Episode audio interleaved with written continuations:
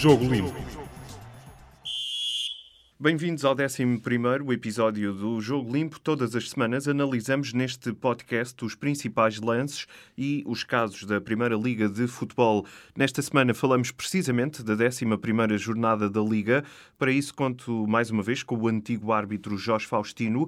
Uh, Jorge, começamos eh, pelo jogo do líder do campeonato. O Futebol Clube do Porto venceu o Belenenses eh, no sábado por 2-0. Um jogo com arbitragem de Fábio Veríssimo que acabou contestado mais uma vez pelos rivais. Sim, isso já, já começa a ser norma. As equipas adversárias, dos, uh, as duas equipas adversárias de cada um do, dos outros, uh, contestarem no final do, do, jogo as arbitragens dessa, dessa, dessa equipa, uh, mas nem iremos por aí. Mas efetivamente foi, foi um, um jogo marcado por alguns lances, alguns bem decididos, outros, outros nem tanto. E, e, este fim de semana, aliás, os três jogos das, das três equipas grandes tiveram muitas situações que justificam serem, serem analisadas e, e, e refletidas e, abordadas, e é isso que, que, hoje vamos aqui tentar fazer. Vou, vou, ser mais rápido em cada um dos casos para podermos uh, uh, falar de, todo, de analisar todos, de todos eles. Sim. Um, no, neste jogo do Porto começou logo aos 5 minutos uma situação em que Rony tocou a perna de, do jogador de futebol do Porto, Hernani, à entrada da área duas dúvidas. Primeiro, se tinha existido falta ou não, e a ter existido falta, se seria fora ou dentro. Uh, Fábio Veríssimo não assinalou qualquer infração, mas, uh, mas objetivamente Rony tocou a perna, era falta. As imagens televisivas esclarecem que era falta e esclarecem que era fora da área. Era uma situação que era um livre perigoso favorável ao Futebol Clube Porto, que Fábio Veríssimo não, não assinalou. Depois, um dos casos uh, do jogo, aos 11 minutos, uh, uma situação entre Felipe, Central Futebol Clube Porto, e Diogo Viana, um, ehm, em que, em que o, o, jogador do Futebol Clube Porto, numa situação que normalmente é de proteção de saída da bola pela linha de baliza, pela sua linha de baliza, deixou de se preocupar com a bola, focou-se no seu adversário e afastou-se da bola, provocando um contacto e um empurrão uh, ao jogador, ao jogador do, do, do Belenenses. é uma situação que é difícil ao árbitro em campo ter a noção, falhou, no meu entendimento era um pontapé de penalti que justificaria assinalar. Compreende-se a não intervenção do VAR e vamos falar de, numa situação em que o VAR também deveria ter tido a mesma situação, eh, a mesma intervenção que aqui, que é compreende-se a não intervenção do vídeo árbitro porque é um lance em que estamos a julgar intensidades de contacto.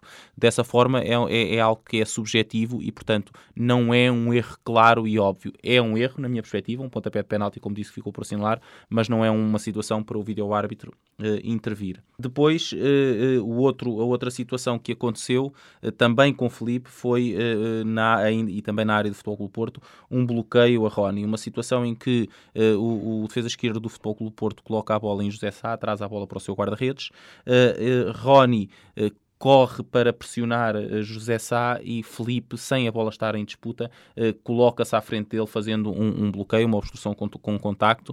o foco da, da, equipa de arbitragem não estaria provavelmente ali, estaria na bola, mas aconteceu ali uma falta, seria pontapé de penalti. Mais uma vez, compreende-se a não intervenção do VAR, apesar de, de eu entender que é penalti, porque é, uma, é, um lance em que estamos a falar de alguma subjetividade da análise e, portanto, não é uma situação para o vídeo-árbitro intervir. Mas ficaram aqui, como, como disse, na minha perspectiva, dois pontapés de penalti por assinalar contra o Futebol Clube Porto. Depois aconteceram outros, outros lances, aos 42 minutos, o gol, o gol do Futebol Clube Porto, de, de Herrera, que uh, resulta de um, de, um, de um cruzamento para a área, uh, em que um defesa do, do Belenenses tenta cabecear a bola, apenas a, desvia, a bola vai bater no braço de Reis, do Futebol Clube Porto, e depois sobra para Herrera que obtém golo. Uh, Reis é surpreendido, não tem hipótese de evitar que, que, a bola lhe bata no braço e, portanto, bem aqui Fábio Veríssimo a não interromper o jogo e a, e a considerar como válido o golo do Futebol Clube Porto. Ainda mais um lance neste jogo. Uh, aconteceu aos 80 minutos um remate de Corona de fora da área à baliza do Belenenses, uh, em que uh, a bola bate no braço de, de Gonçalo Silva, capitão do, do, do Belenenses, numa situação em que, apesar do jogador do Belenenses se virar de costas para o lance, abre os braços e ao abrir os braços ganhou volumetria e, portanto, considera-se que foi uma, uma mão deliberada, um, mais um, um pontapé livre à entrada da área do Belenenses que ficou por assinalar um lance com muitas situações. Uh, falei aqui das, dos, dos, principais erros. Houve outras decisões bem, bem, bem tomadas pela equipa de arbitragem, mas que a partir do momento em que temos dois pontapés de penalti não assinalados, não podemos qualificar como uma boa arbitragem, uh, pelo contrário, de Fábio Veríssimo, e portanto uh, começou mal este fim de semana para a arbitragem neste jogo do Futebol do Porto Belenenses. Está então feita a análise a esse jogo do líder do campeonato, o Futebol Clube do Porto venceu por 2-0 o Belenenses. Passamos agora uh, para o jogo de domingo entre o Vitória de Guimarães e o Benfica com arbitragem de Artur Soares Dias, uma vitória dos encarnados por 3-1, um jogo que também envolveu alguns lances nas áreas e decisões de difícil análise. Antes de partirmos para a análise dos lances, este jogo ficou também marcado por uma interrupção logo no início da partida, uh, por causa de desacatos nas bancadas. Uh, o que é que está previsto no regulamento dos árbitros uh, quanto a isto? Em, em termos de, de, arbitragem, não, não, aqui neste caso, e indo diretamente para, para, para a situação em causa, o que se terá passado foi que houve indicações da PSP para, que terá falado com o quarto árbitro e, consequentemente, o quarto árbitro com Artur Soares Dias, para que Artur Soares Dias não desse reinício ao jogo, a bola estava parada naquele momento, por, por questões de segurança. As questões de segurança terão sido permitir que pessoas que estavam naquela bancada saltassem da bancada para terreno de jogo ou para próximo, porque havia ali uh, situações em que, para salvaguardar a integridade física das pessoas, mais valia deixá-las entrar para terreno de jogo do que mantê-las mantê naquela zona perigosa da bancada devido aos confrontos que estavam, que estavam a ocorrer. O que está previsto nestas situações é que, eh, e neste caso de interrupção, o jogo pode estar interrompido uh, até 30 minutos. Uh, em casos excepcionais devidamente justificados, isto é como diz o regulamento, o regulamento diz que o jogo pode estar interrompido 30 minutos, após esses 30 minutos deverá marcar-se nova data. Mas uh, também prevê que em casos excepcionais e devidamente justificados possa a interrupção prolongar-se até, até aos 60 minutos. Felizmente não foi necessário, infelizmente aconteceram aquelas situações que obrigaram que o jogo tivesse interrompido cerca de 6 minutos e daí também o facto da primeira parte depois ter tido, ter tido um, um, um tempo extra ou uma prorrogação de tempo de 7, de 7 minutos. Relativamente ao jogo em si, como eu já disse, foi a vitória uh, do Benfica por 3-1 no estádio Dom Afonso Henriques. O que é que destacas uh, neste jogo arbitrado por Artur Soares Dias? Eh, muitas, muitas situações de, também de difícil análise. Aos 22 minutos, no primeiro golo uh, do Benfica, é uma situação em que Jonas, que, que, é quem acaba por marcar o golo, está adiantado relativamente à, à defensiva do, do Vitória, mas está atrás da linha da bola. Portanto, no momento do passe, apesar de estar à frente dos, dos defesas, está atrás da linha da bola, depois a, a bola é-lhe endossada e ele acaba por marcar golo. Um golo válido, uma decisão difícil, mas bem avaliada pelo, pelo árbitro assistente que acompanhava o ataque do, do Benfica. Uh, depois um lance que, que, que, normalmente não justifica até uma abordagem aqui, mas pelo, pelo ruído que foi feito um pouco à, à, volta dele, vou abordá-lo. Aos 35 minutos, uma situação uh, que, que vou aqui abordar não pela situação em si, mas pelo ruído que gerou depois. É um, um, lance entre Luizão e Rafinha. Luizão salta para tentar cabecear a bola na zona meio campo. Rafinha uh, não faz um salto, acaba até se calhar por, por haver ali um contacto que poderia potencialmente ser considerado falta de Rafinha, mas dou, dou benefício uh, ao árbitro nessa situação. E o que acontece é que depois de saltar e, e, e, na queda de forma desequilibrada, Luizão acaba por acertar com o braço esquerdo na face, na face de Rafinha. Aqui sim é uma falta imprudente uh, que ficou esta objetivamente por lá, porque Rafinha ficou impedido de disputar o lance. Uh, Luizão foi na queda, acertou, acertou de forma uh, descuidada, mas, mas sem, sem, sem justificar qualquer sanção disciplinar, mas justificava que tivesse sido assinalada uma falta falta, o árbitro não assinalou falta um, e, portanto, fica aqui apenas o erro de falta não assinalada, porque não justificava qualquer sanção disciplinar ao capitão uh, do Benfica. Aos 53 minutos, outra situação que envolve Pizzi uh, e uma possibilidade de situação de fora de jogo. Uh, é um cruzamento de Pizzi para o coração da área do Vitória. Uh, Pizzi aparece completamente isolado, remata a baliza, o guarda-redes acaba por defender, mas, e o lance é anulado por fora de jogo. nas, nas imagens, porque em, em jogo corrido parecia a todos que era fora de jogo, nas imagens televisivas e parando no frame exato, podemos perceber que o pé esquerdo de talho, o atacante do, do Vitória, está a colocar Jonas em, em, em, jogo e, portanto, foi um lance mal invalidado. Uh, a bem do futebol não, não deu golo e, portanto, não estamos aqui com uma, com uma discussão, ou não, não surgiu grande discussão deste lance, porque efetivamente Jonas acabou por não obter golo, mas foi um lance uh, invalidado por fora de jogo de forma uh, errada.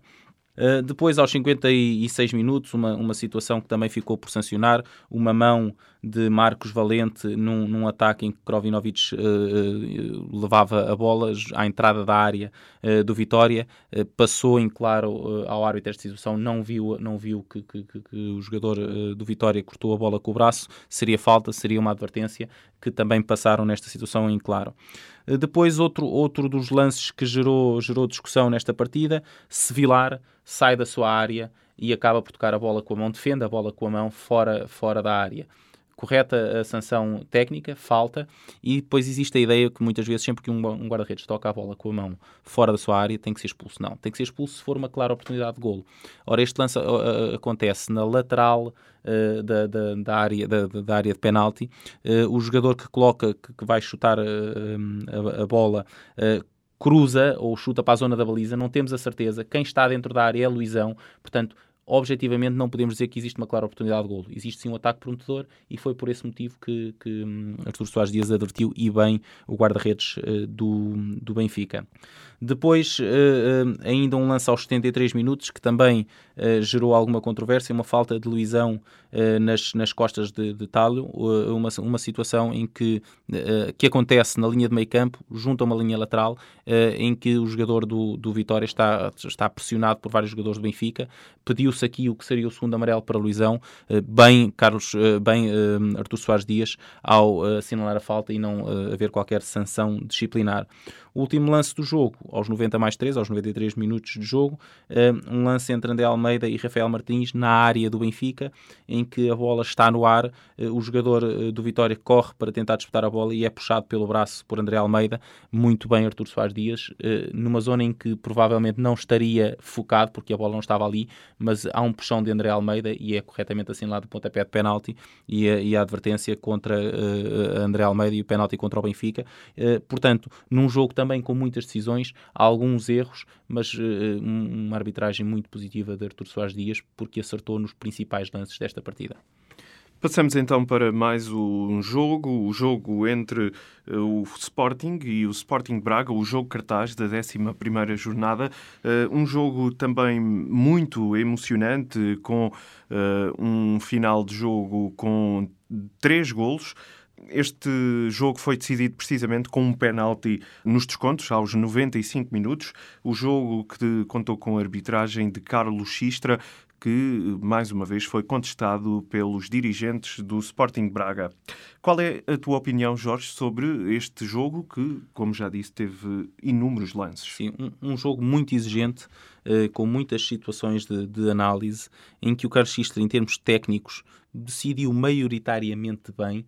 Uh, acho que em termos disciplinares pecou, pecou muitas, muitas vezes uh, por, por, não advertir jogadores que justificavam uma, uma advertência, mas indo, indo aos casos, aos 32 minutos há logo uma situação em que Gaio comete uma falta por trás sobre Jonathan Silva. ainda não tinha havido qualquer amarelo na partida Talvez por isso uh, Carlos Xistra tentou gerir o jogo sem advertir o jogador do, do Braga nesta situação, mas justificava-se aqui um amarelo para, para o defesa uh, ex-Sporting e atual jogador uh, do Braga. Ehm, depois, aos 45 minutos, é uma, é uma situação em que acontece o inverso. Ricardo Gaio vai numa jogada de contra-ataque do Braga para a baliza do Sporting. Podense comete duas faltas sobre o jogador uh, do Braga, uh, que, que, se consegue manter, manter de pé, e depois uh, surge Bataglia, que, que derruba com a única intenção de derrubar e de parar o contra-ataque o jogador do Braga. Carlos Xista assinalou bem a falta, deveria o jogador do Sporting Bataglia ser advertido nesta, situa nesta situação.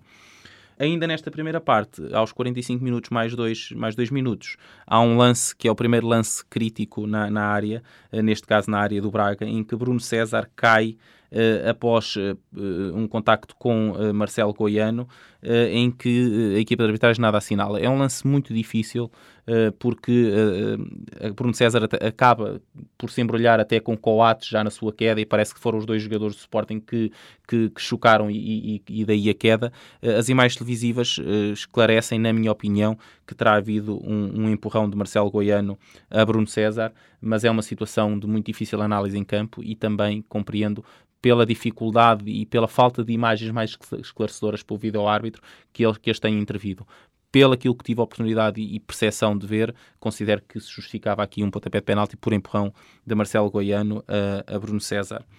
Uh, depois, uh, uh, na segunda parte, muitos mais lances de maior discussão surgiram. Aos 47 minutos, um dos lances marcantes também do jogo. cruzamento para a área do Sporting. Fran Sérgio domina a bola, chuta para a baliza e no momento em que está a chutar para a baliza, é interrompido o jogo por fora de jogo. As imagens esclarecem-nos que o Fran Sérgio estava em linha com o defensor do Sporting Portanto, uma decisão errada do árbitro assistente ao ter assinalado este fora de jogo, eh, sendo que era uma decisão muito difícil de tomar. Eh, não deixa de ser errada, parando o frame, temos a certeza que o jogador estava em linha. Eh, o segundo erro da equipa de arbitragem é de Carlos Xistra, que, vendo que era uma clara oportunidade de golo, uma situação em que bastava retardar o apito menos de meio segundo, podia deixar a bola entrar ou, ou não, e depois o vídeo árbitro poderia vir a intervir se, se, se efetivamente a decisão fosse errada.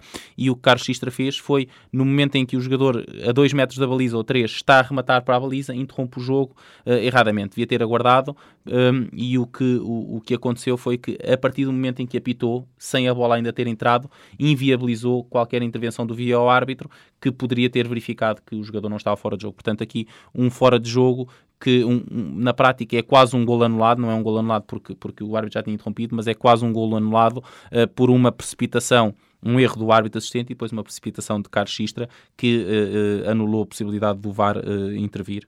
Aos 56 minutos, outro lance numa das áreas, neste caso na área do Sporting, Bataglia e Danilo caíram após uh, choque entre, entre ambos. Foi uma situação uh, inevitável e fortuita, um, em que não me parece que haja infração de qualquer do, do, dos dois jogadores, qualquer um dos dois jogadores, e nessa perspectiva decidiu bem, apesar das queixas do Braga, decidiu bem uh, Carlos Xistra aqui em não assinalar qualquer, qualquer infração.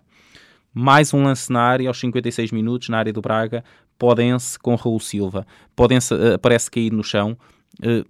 Há as imagens uh, de repetição do lance indiciam que possa ter havido um contacto entre ambos, uh, uma até uma possível pisadela uh, do jogador do, do Braga ao médio do, do, Sporting, mas não são claras. Não sendo claras, não havendo a percepção de quem é que até provoca o contacto, dou o benefício da dúvida ao árbitro neste lance e, portanto, aceita a decisão de não assinalar qualquer, qualquer infração nesta, nesta situação. E depois o final do jogo, que, como eu de resto disse, foi um jogo muito emocionante com três golos marcados uh, já nos minutos finais da partida. Sim, uh, uh, golos, pontapés de penalti e situações disciplinares a partir dos 84 minutos. Aos 84 minutos, o, o pontapé de penalti que resulta uh, no gol do Braga, uma situação em que Coates tenta jogar a bola, Danilo antecipa-se antecipa e depois Coates acaba por inevitavelmente atropelar o jogador do Braga. Um pontapé de penalti, claro, ninguém discutiu a correção desta decisão e, portanto, uma boa decisão de, de Carlos Xistra neste, neste lance.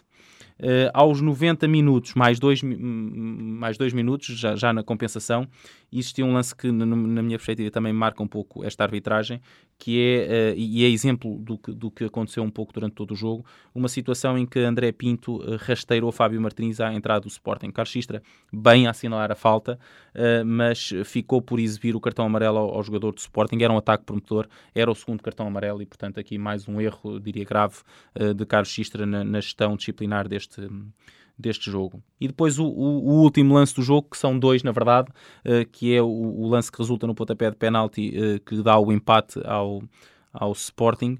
Um, ehm, é um lance, e indo para, para a segunda situação, corretamente assinalado por, por, por Carlos Xistra. Uh, Ricardo Horta pontapeou Alan Ruiz, que se antecipou também à semelhança do, do que tinha sido o pontapé de penalti sobre, sobre, uh, sobre Danilo, cometido por Coates.